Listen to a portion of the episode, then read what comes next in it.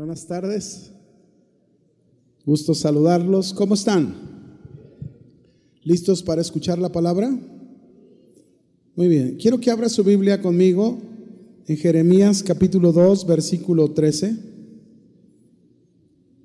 Jeremías 2, verso 13. Vamos a tomar dos textos. Este sería el primero. Dice aquí Jeremías 2, versículo 13 porque dos males ha hecho mi pueblo. Me dejaron a mí, fuente de agua viva, y cavaron para sí cisternas, cisternas rotas que no tienen agua. Este mensaje está dirigido al pueblo de Dios. Este mensaje el día de hoy está dirigido a su iglesia, al pueblo de Dios. Hay otro texto que quiero que vaya conmigo, Juan 10, versículo 10.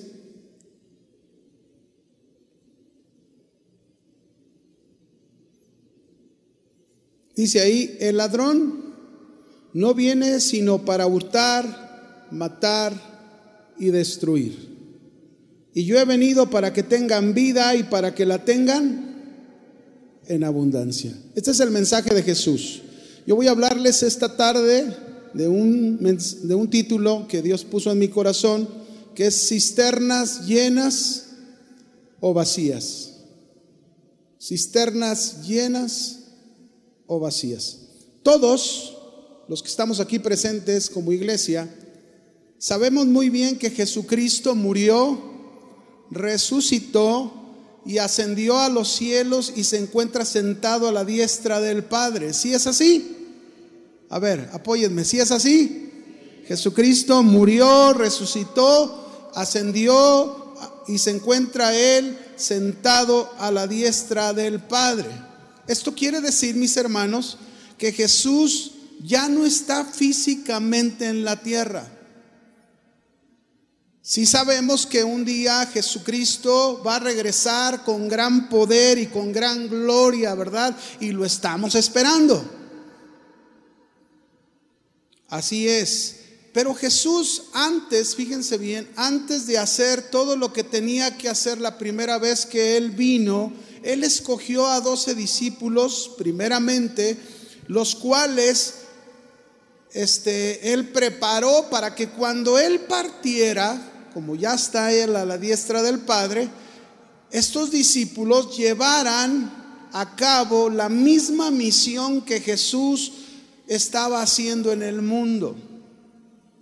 Para eso preparó doce discípulos, los cuales también a la vez debían preparar discípulos que hicieran lo mismo. Ahora, cuando Jesús estuvo en la tierra, Él nos enseñó aspectos muy importantes que tienen que ver precisamente con tener una fuente de agua viva en nuestro interior. Mire, por ejemplo, en el Evangelio de Juan capítulo 4, versículo 13, Jesús está hablando con la mujer samaritana, ¿verdad? Dice ahí la historia que Jesús iba, este, llegó al pozo, ahí un pozo de agua, ¿verdad? Este, donde iban los samaritanos a sacar agua, la mujer era samaritana y se sentó a descansar porque dice que Jesús estaba cansado. Y ahí llegó la mujer samaritana y algo que le dijo Jesús aquí en Juan 4:13 fue esto. Cualquiera que bebiera de esta agua, el agua natural, volverá a tener sed. Y esto es una verdad, ¿no? Usted y yo cuando tenemos sed, tomamos agua, pero aunque tomemos mucha agua, después nos vuelve a dar sed y volvemos a tomar agua. Sí es así, ¿verdad? Bueno, así es con la, el agua natural. Pero luego dice, mas el que bebiere del agua que yo le daré, no tendrá sed jamás sino que el agua, el agua, dice Jesús, el agua que Él nos dará, será en Él una fuente de agua que salte para vida eterna. Fíjese lo que está diciendo Jesús. Jesús está diciendo que usted y yo, si tenemos sed de esa agua que Jesús da, y bebemos de esa agua que ya lo hemos hecho, ¿verdad? Hemos creído en el Señor Jesucristo, hemos tenido en nuestro corazón la necesidad de Jesús y Jesús no solo nos ha, dado, nos ha saciado la sed, sino que dice que en nuestro interior tenemos una fuente de agua. Usted, creyente, tiene una fuente de qué? Agua. Ahora vamos a Juan para aclarar más esto. Evangelio de Juan capítulo 7, versículo 37 al 39, Jesús explica más de esto. Dice aquí, en el último y gran día de la fiesta, Jesús se puso en pie y alzó la voz diciendo, si alguno tiene sed, venga a mí, beba. Fíjese, muy parecido a la mujer samaritana, ¿verdad? Dice, pero luego después dice en el 38, el que cree en mí, ¿el que qué? Cree en mí, como dice la escritura, de su interior correrán ríos agua viva. Verso 39. Esto dijo del Espíritu que habían de recibir, es decir, el Espíritu Santo, que habían de recibir los que creyesen en Él, pues aún no se había venido, el, o sea, no había venido el Espíritu Santo porque Jesús aún no había sido glorificado, es decir, aún no había, no había ascendido. Pero como ya ascendió, el Espíritu Santo vino. ¿Cuántos tienen ríos de agua viva que corren de su interior? ¿Cuántos? Entonces, fíjense bien, al ser discípulos de Jesús, usted y yo, Jesús puso a nuestra disposición una fuente de agua viva para nosotros y para compartirla a los demás. La fuente de agua viva que habla Jesús es una fuente de agua viva que Él prometió por la venida del Espíritu Santo en nuestro interior y que de esa agua como ríos correrían, como ríos que de agua viva. Apocalipsis 21:6. Todavía ahí dijo el Señor algo más. Apocalipsis 21:6. Dice ahí, y me dijo, está hablando aquí Juan, ¿verdad? En la revelación, y me dijo, hecho está, yo soy el alfa y la omega, el principio y el fin, al que tuviere sed, yo le daré gratuitamente de la fuente del agua de la vida. Entonces, mis hermanos, ¿quién es esa fuente de agua viva? ¿Quién es? Dios, Jesucristo. Esa es la fuente de agua viva. Dios, Jesucristo en nosotros. Entonces Jesús, mis hermanos, en su vida terrenal, dio su vida en abundancia. ¿Cómo lo hizo? Para rescatar, para sanar, para restaurar, para liberar a muchos como esa fuente de agua viva. Pero Jesús, repito, físicamente ya no está aquí en la tierra. Ahora Jesús está espiritualmente en cada uno de los creyentes. ¿En cuántos vive Jesús? Ahí está. Y Jesús ha dejado a cada uno de nosotros, sus discípulos, nos ha dejado como esas cisternas llenas, llenas de su presencia, cisternas llenas de su vida, cisternas llenas de su poder, cisternas llenas de su sabiduría, de su amor. ¿Para qué, mis hermanos? Para continuar la misión, la tarea que Jesús quiere que hagamos en este mundo. Y nosotros como sus discípulos hemos sido llenados del Espíritu Santo para que continuemos la tarea de servir y dar, servir y dar de, esa abundante vida que Jesús ha depositado en cada uno de nosotros. Mire, la mayoría de las veces venimos y, venimos para que Dios nos dé, para que Dios haga, para que Dios obre nuestra vida. Pero pocas veces pensamos que usted y yo somos cisternas llenas de la vida de Jesús. Jesús vive en nosotros. Jesús no está físicamente, pero Jesús está espiritualmente en cada creyente. ¿Ustedes lo creen?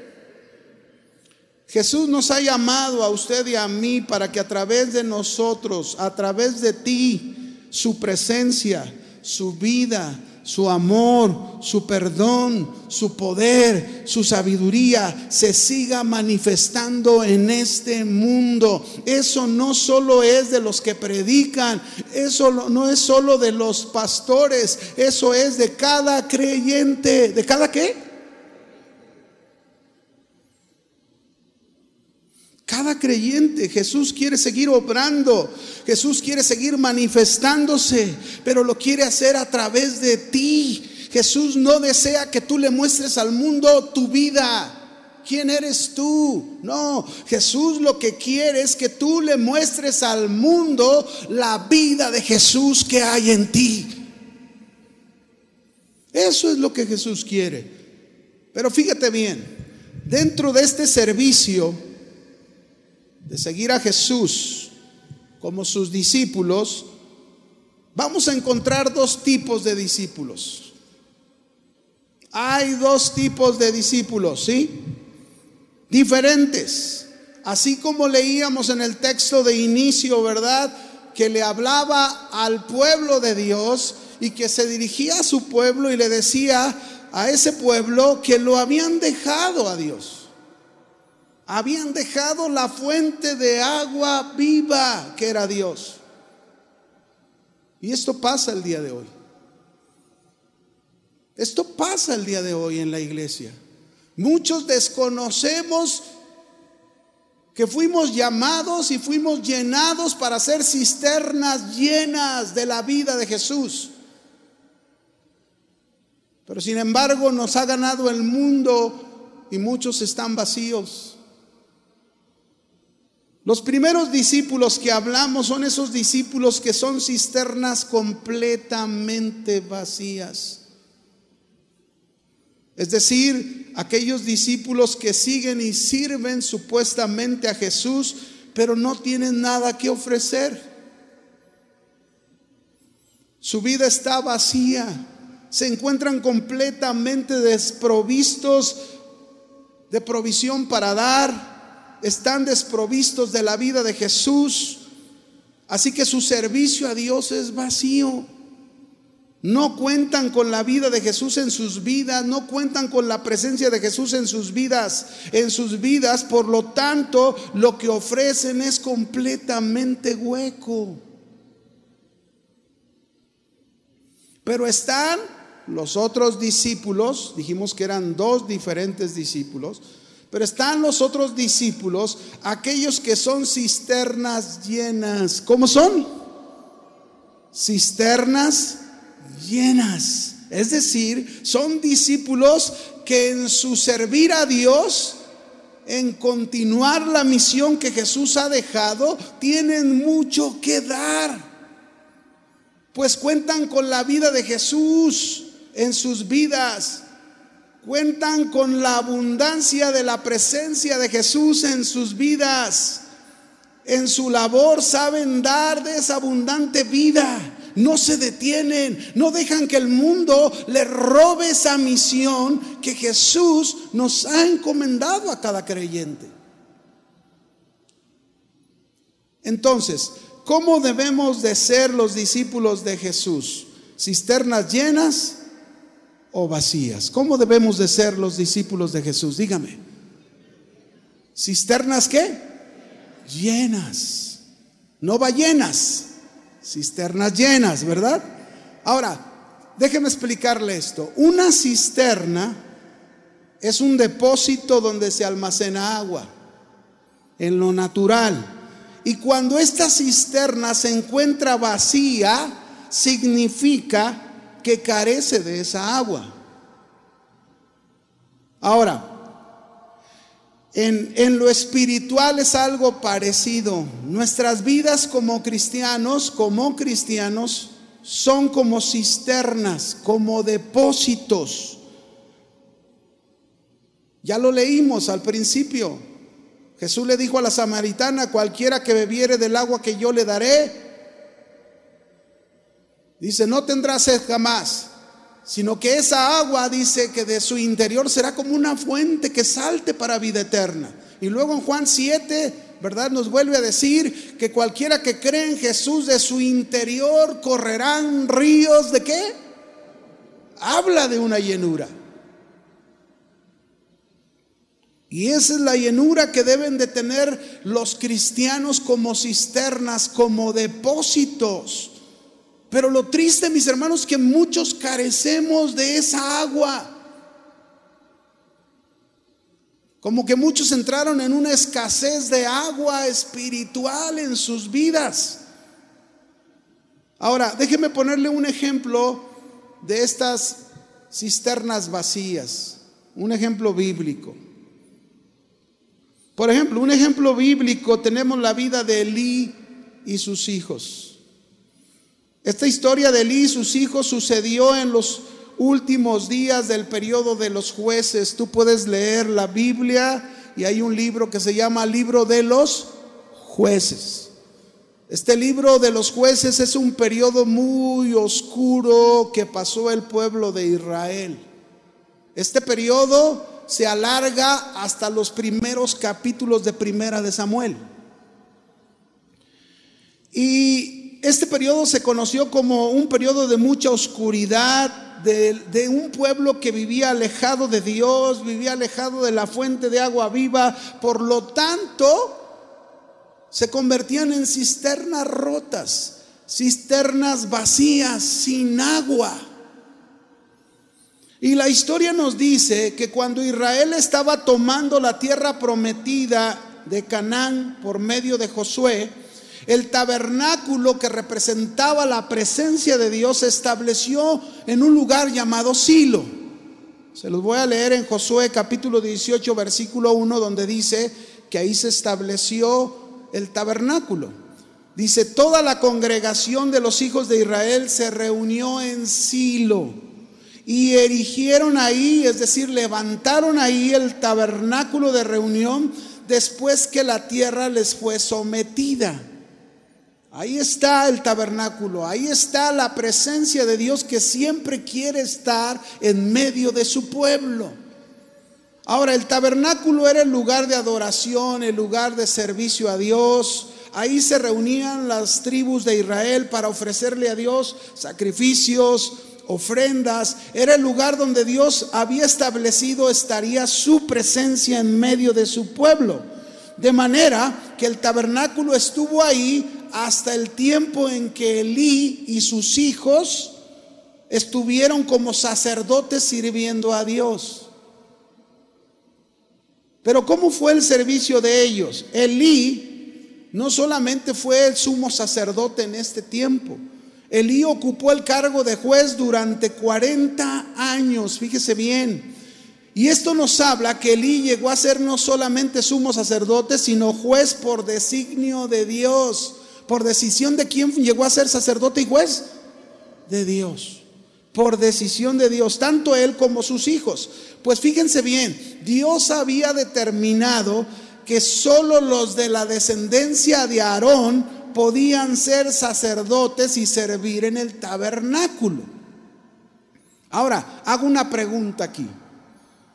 ¿Acaso esto que estaba haciendo Elí sus hijos, acaso esto no era un gran privilegio para ellos? Claro que sí. Era un gran privilegio el que Dios los hubiese escogido para servir en el tabernáculo que representaba la presencia de Dios. Pues ahora déjeme aplicarlo a nosotros. Usted y yo fuimos hechos en este tiempo sacerdotes de nuestro Dios solo por la gracia y la misericordia de nuestro Señor Jesucristo. Si usted es un creyente, si usted es un discípulo de Jesús, usted fue hecho un sacerdote para nuestro Dios en nuestro tiempo, en nuestros días. Y pregunto, ¿acaso esto no es un gran privilegio que se nos dio? Sí, pero el punto es lo estamos aprovechando porque Elí y sus hijos no lo supieron aprovechar. Ellos actuaron como cisternas vacías, no cisternas llenas. Hoy, fíjense bien, todos los hombres en el mundo no pueden servir a Dios y ser sus discípulos, solo los descendientes de Jesucristo espiritualmente. Es decir, solamente todos los que creen en Jesucristo son descendientes espirituales y pueden llegar a ser sacerdotes para Dios. Así que este es un privilegio un privilegio que no debemos olvidar usted y yo nunca. Ahora, Elí y sus dos hijos, que aunque eran privilegiados de poder servir a Dios como sacerdotes en el tabernáculo y se estaban ahí solo por la gracia de Dios, pero lo terrible de todo, de este Elí y sus hijos, es que su servicio que ofrecieron a Dios eran cisternas vacías completamente vacíos. ¿Qué podían ofrecer? ¿Qué puede ofrecer una cisterna vacía si no tiene agua? ¿Qué puede ofrecer? Nada. Es cierto que vivían un tiempo de oscuridad, es cierto que vivían un tiempo difícil, es cierto que vivían un tiempo de mucha maldad, es cierto, pero no porque se está en un tiempo de oscuridad y de maldad en el mundo como lo vivimos el día de hoy nosotros, o e incluso esa oscuridad y esa maldad presentada dentro de la iglesia, eso no quiere decir, mis hermanos, que los que somos llamados de Dios debemos vivir de la misma manera, como cisternas vacías. No, más bien debemos consagrarnos a Dios y aprender de las historias que la Biblia nos presenta para no incurrir en los mismos errores que cometieron ante Dios. La iglesia, mis hermanos, usted y yo, fue establecida por Jesucristo para ser luz en el mundo y no para que el mundo la oscurezca como sucede el día de hoy.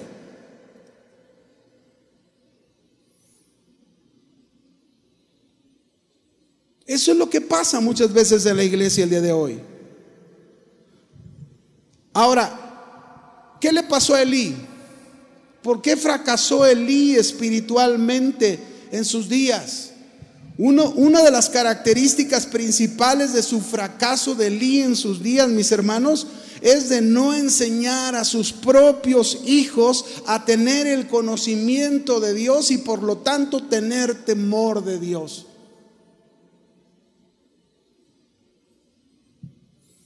El fracaso de un ministro, de un pastor, de un cristiano, porque no solamente es pastor o ministro, también los cristianos, el fracaso de un ministro o de un cristiano está en su propia casa. Cuando no se ha sabido guiar y dirigir a su propia familia. La Biblia dice en 1 de Timoteo 3, 4 al 5 que gobiernen bien su casa, que tengan a sus hijos en sujeción con toda honestidad, pues el que no sabe gobernar su propia casa, ¿cómo cuidará de la iglesia del Señor? ¿Cómo? Cuando no somos capaces de instruir a nuestros propios hijos, ¿qué quiere decir? Cisternas vacías, porque si no tenemos que dar a nuestros propios hijos, ¿Qué damos? ¿Qué es lo que damos? ¿Algo vacío? ¿Algo hueco? ¿O estamos dando la vida de Jesús? ¿Qué es lo que Él nos ha llenado de su vida? Nosotros, los discípulos de Jesucristo, mis hermanos, tenemos este conocimiento que debemos ser cisternas llenas de la vida y la presencia de Jesús y que Jesús quiere seguir manifestándose por medio de nosotros y no ser más cisternas rotas, vacías, carentes de la vida y la presencia de Jesús. ¿Cuántos de ustedes quieren ser cisternas llenas? Bueno, al menos hay algunos. Yo quiero que vaya conmigo al libro de los Hechos. Y quiero mostrarle a través de esta historia de los inicios de la iglesia primitiva un pasaje para que vea la diferencia que hay entre una cisterna llena y una cisterna vacía. ¿Cuántos quieren aprender? Hechos capítulo 3, versículo 1. Hechos 3, 1.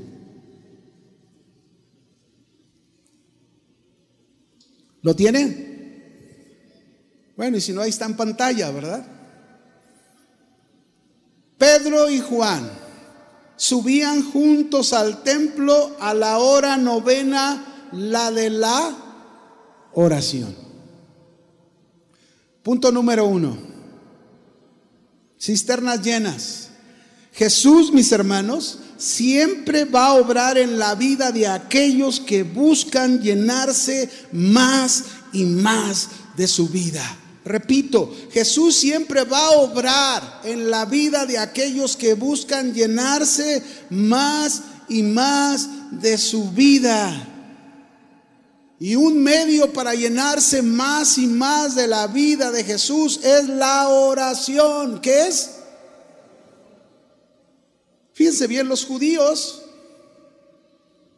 acostumbraban a orar tres veces al día.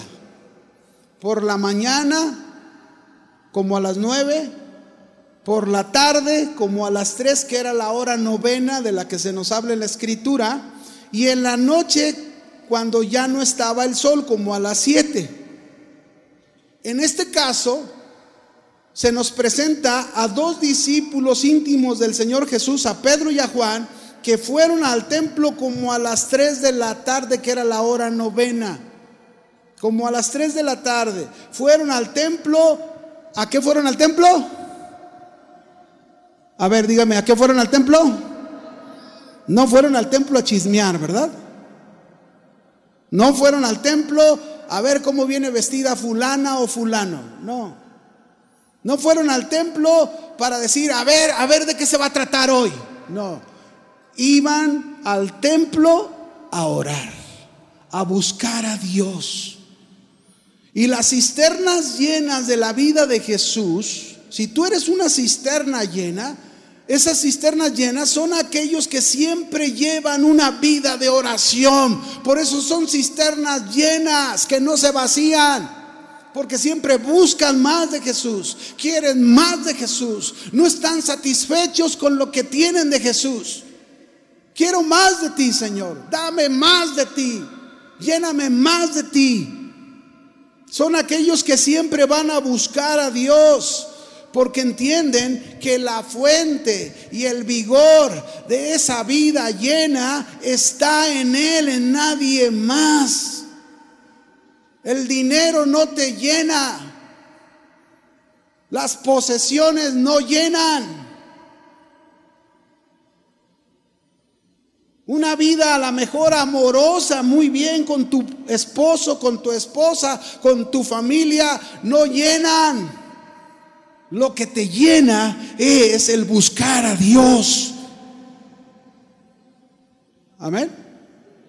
Juan 4, versículo 13.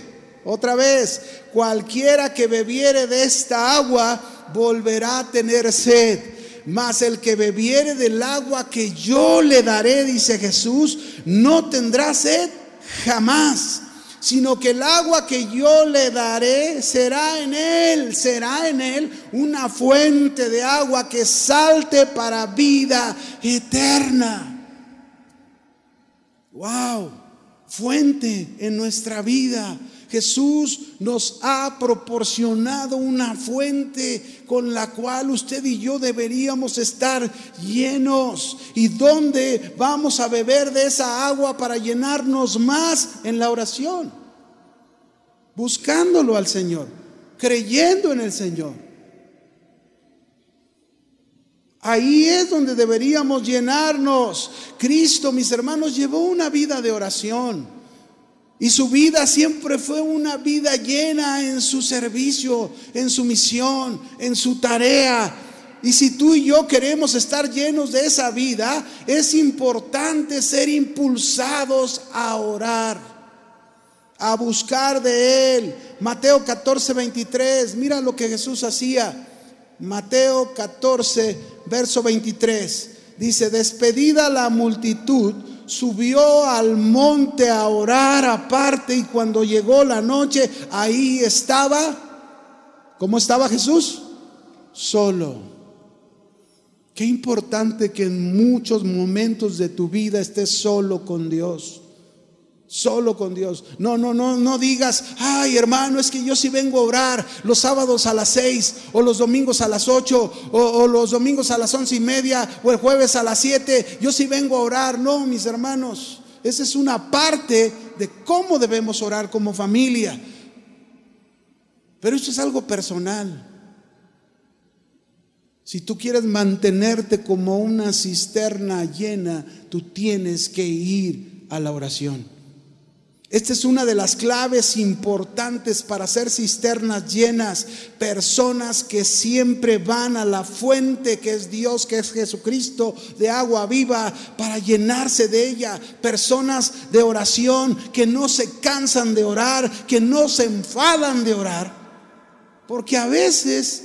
Híjoles, hermanos, a veces me ha tocado que en una consejería alguien viene a una consejería y luego tú les dices, alguien que deben orar.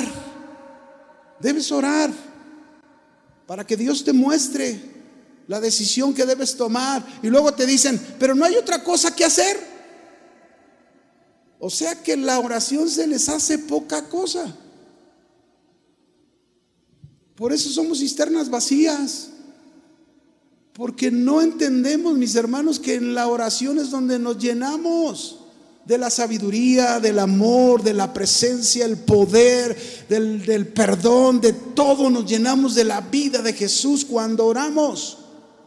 Una cisterna llena de la vida de Jesús entiende lo importante que es la oración en su vida. Sabe que la oración es un medio de comunión con el Señor, el dador de la vida. Es un medio para llenarse del poder de Dios. ¿Cuánto carecemos del poder de Dios? ¿Y saben por qué? Que nos falta orar.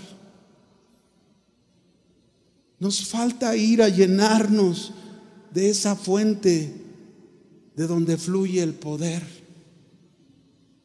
Hechos capítulo 2, versículo 42 al 46. Mire la iglesia primitiva, cómo era.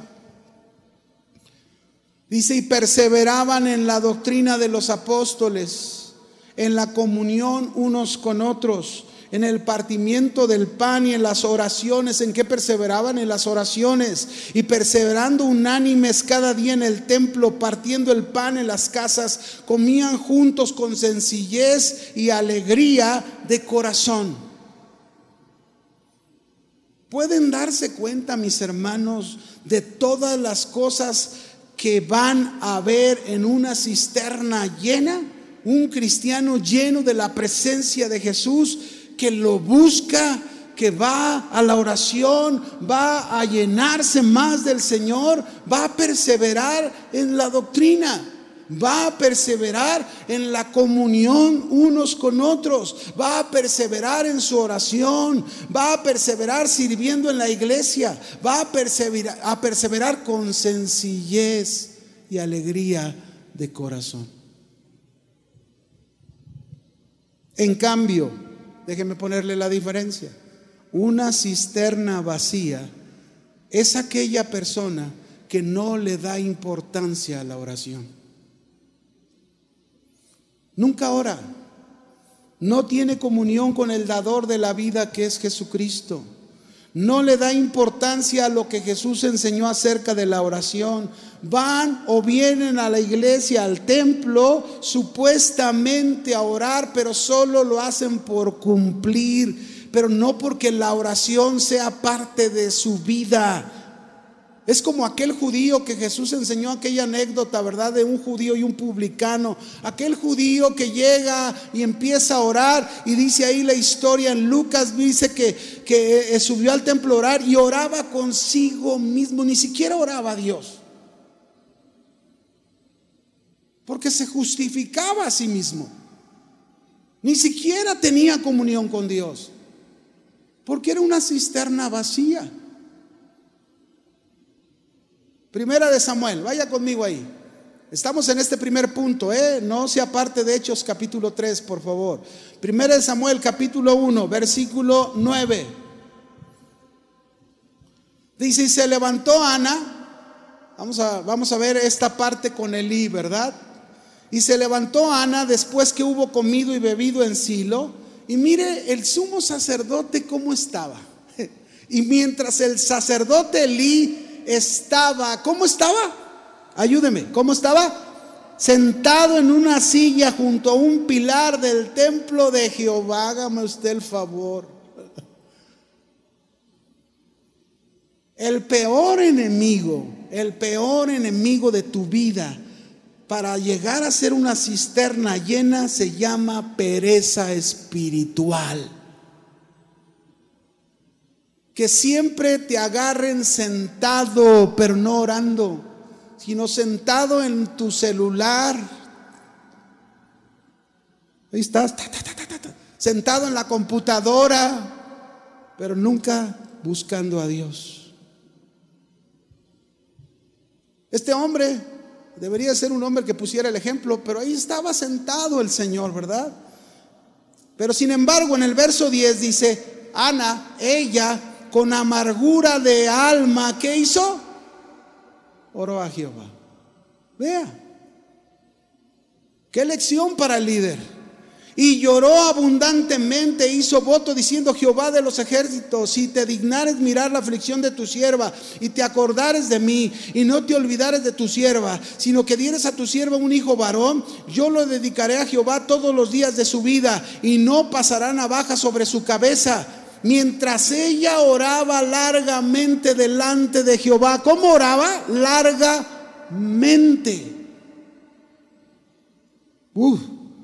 así son las cisternas llenas.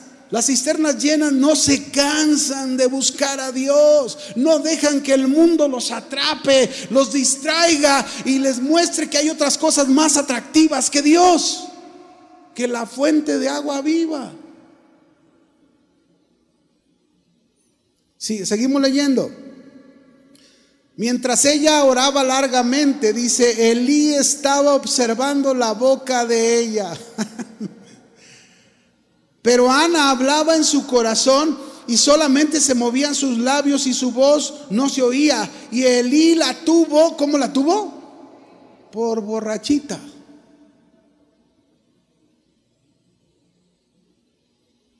¿Cómo, mis hermanos? ¿Cómo se puede esperar tener discernimiento si no se busca a Dios, si no se ora, si no vamos a la fuente de agua viva? ¿Cómo vamos a tener discernimiento si no estudiamos la palabra de Dios?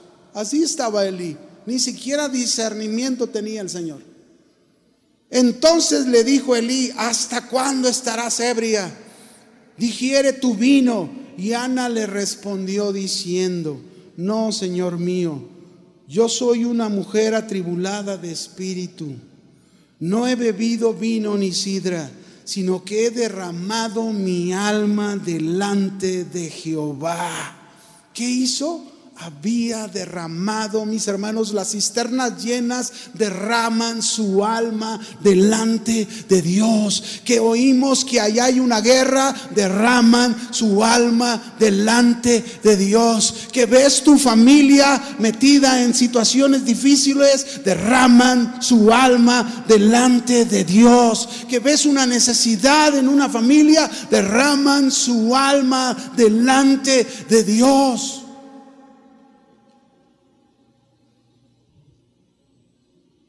¿Qué haces cuando tu vecino te enteras?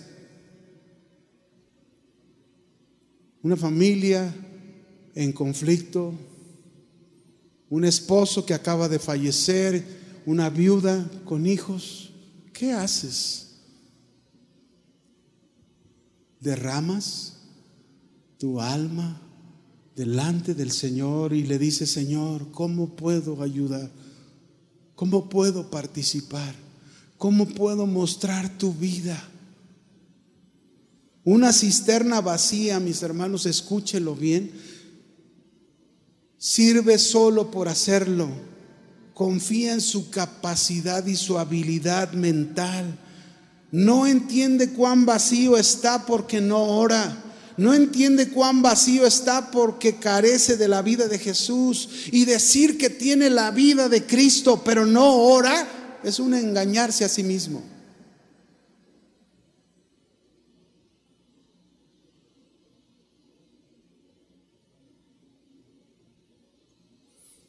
Pedro y Juan fueron al templo a orar. Hechos 3, vuelva conmigo ahí. Vamos a seguir porque si no se nos va el tiempo.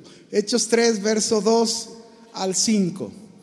Vamos a ver qué pasó con estos dos discípulos de Jesús. Jesús ya no está físicamente, pero Él está espiritualmente en sus discípulos. Mire, y era traído, dice, era traído un hombre cojo de nacimiento, es decir, desde nacimiento lo llevaban al templo, a quien ponían cada día la puerta del templo que se llama la hermosa, para que pidiese limosna a los que entraban en el templo. Este cuando vio a Pedro y a Juan que iban a entrar en el templo, le rogaba que le diesen limosna. Pedro y Juan, fijando en él los ojos, le dijo, míranos. Entonces él les estuvo atento esperando recibir de ellos algo. Ahora, si pensamos que esperaba el cojo recibir de ellos y desde su nacimiento ahí había estado para que diesen limosna, ¿qué esperaba el cojo de ellos? ¿Qué esperaba? Pues limosna. A ver qué moneda sacan estos, ¿no? Punto dos. Jesús siempre se va a manifestar en la vida de aquellos que vean la necesidad de otros. Jesús siempre se va a manifestar en la vida de aquellos que vean la necesidad de otros. Eso es ser cisternas llenas, mirar la necesidad de otros, no solo tu necesidad no solo lo que tú ocupas, sino te preocupas por la necesidad de otros antes que la tuya. Ser un cristiano, una cisterna llena, siempre van a tener la oportunidad de mostrar y dar de la abundancia de Jesucristo, que es de lo que están llenos. Ahora fíjense bien. En el templo había varias puertas. La puerta de la hermosa era una de las entradas del templo, pero era la, favorita de la mayoría de la gente. La mayoría de las personas entraban por esa puerta, la hermosa. Donde mucha gente pasaba por ahí, ahí fue donde fue puesto el cojo para ser visto por la mayoría, en la puerta del templo. Y la escritura nos dice que era traído este hombre cojo desde su nacimiento, pero solo a la puerta. Es decir, nunca había entrado al templo. ¿Cuándo había entrado al templo? Solo a la puerta. Nunca había sido llevado a orar. No conocía la llenura de Dios no había tenido un encuentro con Dios. Todo porque de acuerdo a, su condición imperfecta, solo lo llevaban a la puerta, servidores, cisternas vacías. Las cisternas vacías, eso hacen comúnmente. Siempre van a llevar al necesitado equivocadamente al templo. Por ejemplo, alguien le dice a uno, mira, ven a la iglesia, ahí van a resolver tus problemas. Mira, ven a la iglesia para que veas qué bonito se siente. Hay quienes incluso, mis hermanos, traen a un necesitado y luego se lo dejan al pastor.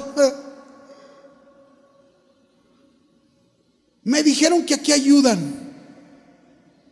Un día, hace algún tiempo aquí, Un día me acercaron a una persona que trajeron por primera vez a la iglesia. Se acercó para que lo ayudáramos. Pero no quería una ayuda espiritual.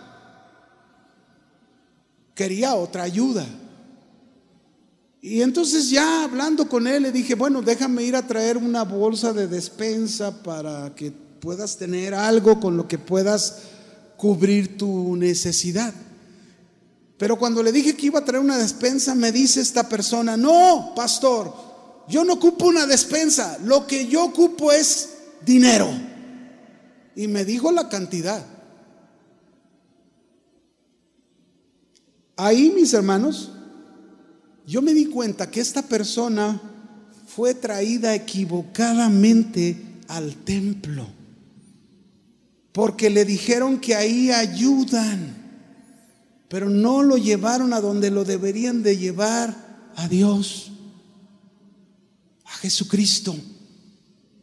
Estas cisternas vacías, como carecen de la vida de Jesús, como no tienen nada que dar, los llevan a buscar las cosas naturales, las cosas materiales, no las cosas espirituales para sus vidas, las cosas que renuevan la vida. Eso no los llevan a eso, ¿verdad? Como en este caso, este cojo fue llevado al templo solo para que, para que recibiera la necesidad física, para que pidiera limosna pero no su necesidad espiritual, para que fuera restaurado, no lo llevaban para eso.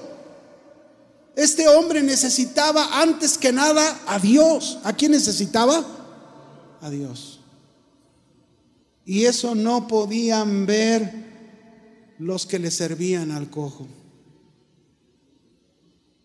Hoy, mis hermanos, hoy es muy común esto, triste, pero hoy, hoy vemos predicadores que le dicen a la gente manca, ciega, paralítica espiritualmente, necesitados, que pacten con Dios por dinero, para que reciban materialmente lo que necesitan, es decir, nunca los llevan a ser libres de su condición. Nunca los llevan a buscar a Dios verdaderamente. Mucha gente es dirigida a saciar sus necesidades materiales, ya sea que reciban una casa, un auto, un buen trabajo, un buen negocio, reciban algunas a su príncipe azul. Pero la verdad es que son como este cojo, solo es llevado a la puerta del templo a pedir limosna. No conocía a Dios. Ahora, fíjense bien, este cojo que era llevado por dinero al templo, toda su vida había pedido limosna. ¿Puedes imaginártelo? Quizás, quizás, hasta podría haber llegado a decir, recibo tanto que no necesito mi sanidad. ¿Saben ustedes muchas veces cuánto reciben los limosneros? Y no digo que no ayudemos, hay que hacerlo, pero hay que también tener el discernimiento, ¿verdad? Yo una vez supe de una señora que se hacía, que estaba enferma en una silla de ruedas y ya tenía tres casas compradas, acostumbrada a esa clase de vida. Este cojo, con todo y su condición y su enfermedad, estaba acostumbrado a recibir limosna, a ninguna otra cosa más. Pero sin embargo, este hombre no se imaginaba que se iba a encontrar con dos personas, dos discípulos distintos de Jesús, dos cisternas llenas, llenas de la vida de Jesús. Ahí estaban Pedro y Juan. Este hombre les pidió limosna. Este cojo jamás se imaginó lo que iba a recibir de estos dos siervos del Dios altísimo, llenos de la vida de Jesús, llenos de la sabiduría de Jesús. Hoy en día se ocupan cristianos así, cristianos que vean la necesidad de los necesitados y puedan dar de la vida de Jesús, puedan llevarlos a donde deben llevarlos. Los cristianos cisternas llenas siempre van a dirigir a los necesitados hacia lo correcto.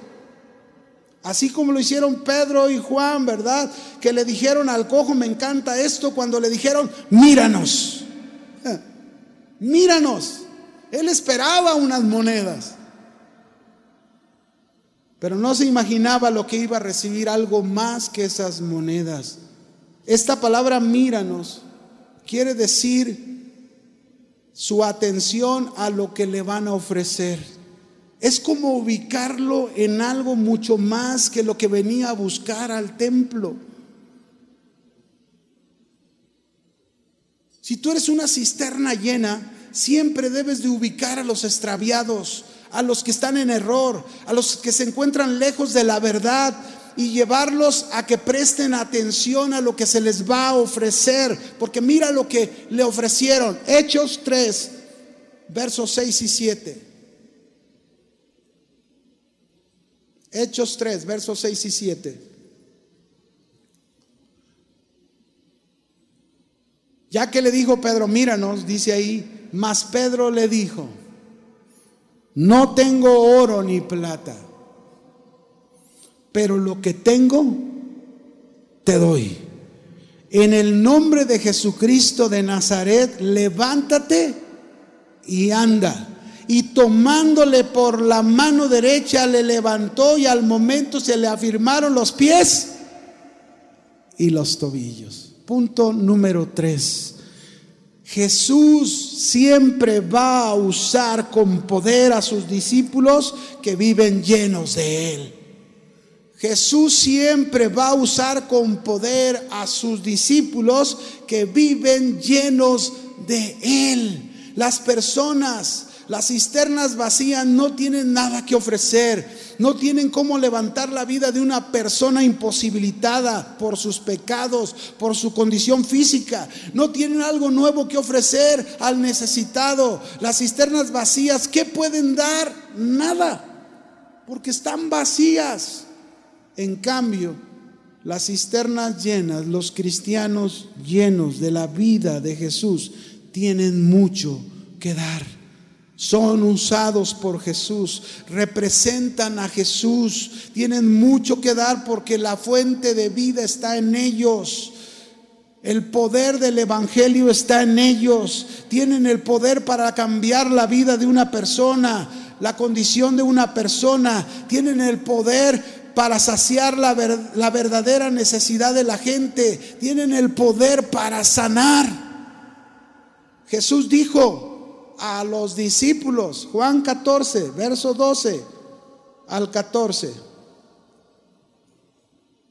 De cierto, de cierto os digo, el que en mí cree, las obras que yo hago, él las hará también. Y aún mayores hará. ¿Aún qué? Ahora, cuando dice mayores, no quiere decir que van a ser más grandes que las que hizo Jesús. Se refiere por el tiempo. El ministerio de Jesús estuvo, estuvo sujeto a tres años y tuvo que ascender a los cielos. Y la vida de los discípulos del Señor abarca más tiempo. Por eso las obras que haremos mayores se refiere a ese largo tiempo. No tanto que, que, puede haber algo más que resucitar a un muerto. ¿Cuántos han resucitado un muerto? Pues no. Pero sí podemos ser usados por el Señor, por ese, ese tiempo que Él nos dé, por ese tiempo que Él nos, nos, nos presta, ¿verdad? Así que dice aquí, aún mayores hará porque yo voy al Padre y todo lo que pidieres al Padre en mi nombre lo haré para que el Padre sea glorificado en el Hijo. Si algo pidieres en mi nombre, yo lo haré. ¿Cuántos creen eso?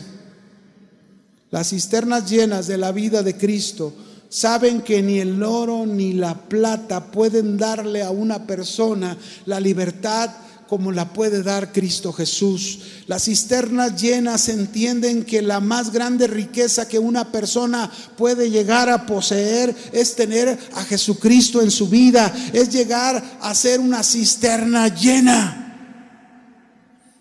El cojo pedía dinero, pero Pedro y Juan le dieron algo mucho mejor que eso. Le dieron la posibilidad de caminar, la posibilidad de sanidad, la posibilidad de una nueva vida. Le dieron la posibilidad de entrar al templo, de orar a Dios, de buscar a Dios, de tener una relación con Dios, la posibilidad de escuchar la palabra de Dios para él cuando por tanto tiempo estuvo ajeno a ella.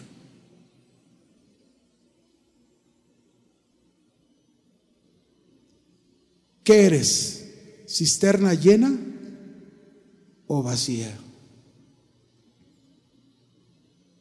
Es posible, mis hermanos, que el día de hoy muchos estén como este cojo, pidiendo a Dios resuelva algún problema, pero déjame decirte que Jesús quiere darte algo mucho mejor que es esa, esa petición que haces. Él quiere darte su llenura, Él quiere darte su vida en abundancia, con la cual serás ayudado. Él quiere llenarte de su Espíritu Santo. No te quitará los problemas, pero por esa llenura tendrás fuerzas, tendrás sabiduría, pero también para que puedas ayudar a otros que necesitan como tú.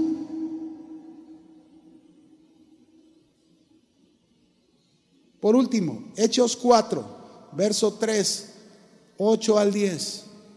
Miren lo que pasó con este cojo. Hechos 3, verso 8 al 10. Y, y saltando, el, ¿cómo? ¿cómo estaba el cojo? Saltando. Se puso en pie y anduvo. Y entró con ellos. ¿A dónde entró?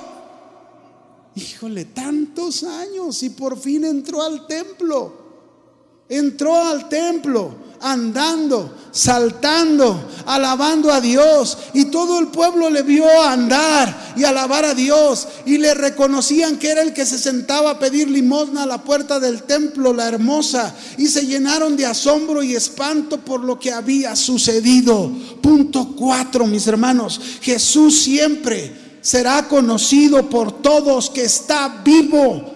¿Y saben por qué? Porque viven sus discípulos. Jesús siempre será conocido por todos que está vivo ¿Y saben por qué? Porque viven sus discípulos. Cuando este cojo se levantó, entró al templo andando, saltando, alabando a Dios, este hombre nunca se imaginó que ni toda la plata podía darle la alegría y el gozo que había recibido en su sanidad. El mensaje para todo el pueblo era contundente, era claro. Cristo está vivo. La presencia de Jesús está en sus discípulos. Cristo verdaderamente resucitó.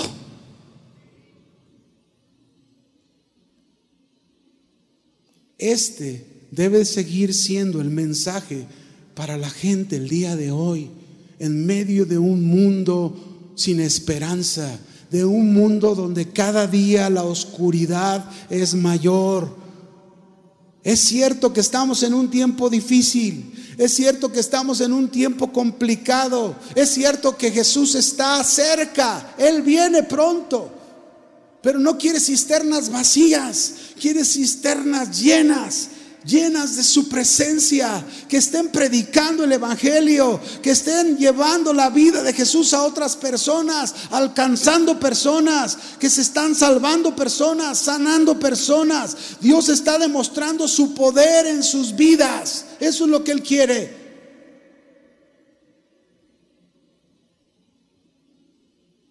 ¿Cómo está tu vida el día de hoy? Piénsalo. ¿Eres una cisterna llena o eres una cisterna vacía? ¿Cómo estás viviendo? Hemos aprendido cuatro lecciones. Jesús siempre va a obrar en la vida de aquellos que quieren llenarse más y más y van a la oración y buscan a Dios con todo su corazón. Jesús siempre va a manifestar su vida en aquellos que ven las necesidades de aquellos que sufren que dejan su necesidad por ver la necesidad de los otros, porque son cisternas llenas. Jesús siempre va a usar con poder a sus discípulos llenos de Él, obrando en el nombre de Jesús, sanando, restaurando, liberando. Jesús será conocido por todos. ¿Cuándo conocerán tus vecinos que Jesús está vivo? ¿Cuándo conocerán los de tu trabajo que Jesús está vivo? ¿Cuándo conocerán en tu casa los que no creen en Jesús que Jesús está vivo porque vive en ti? Ahora te hago este reto. ¿Qué eres? ¿Cisterna llena o vacía? Pero si tú quieres ser una cisterna llena y no lo has sido, yo te invito en esta tarde, te pongas de pie y le digas, Señor, no quiero ser una cisterna rota, quiero ser una cisterna siempre llena que muestre que Jesús está vivo, que muestre que Jesús vive. Ponte de pie, cierra tus ojos. Levanta tus manos al Señor en alto.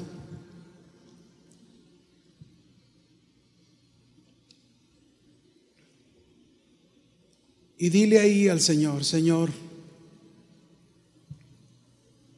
te necesito.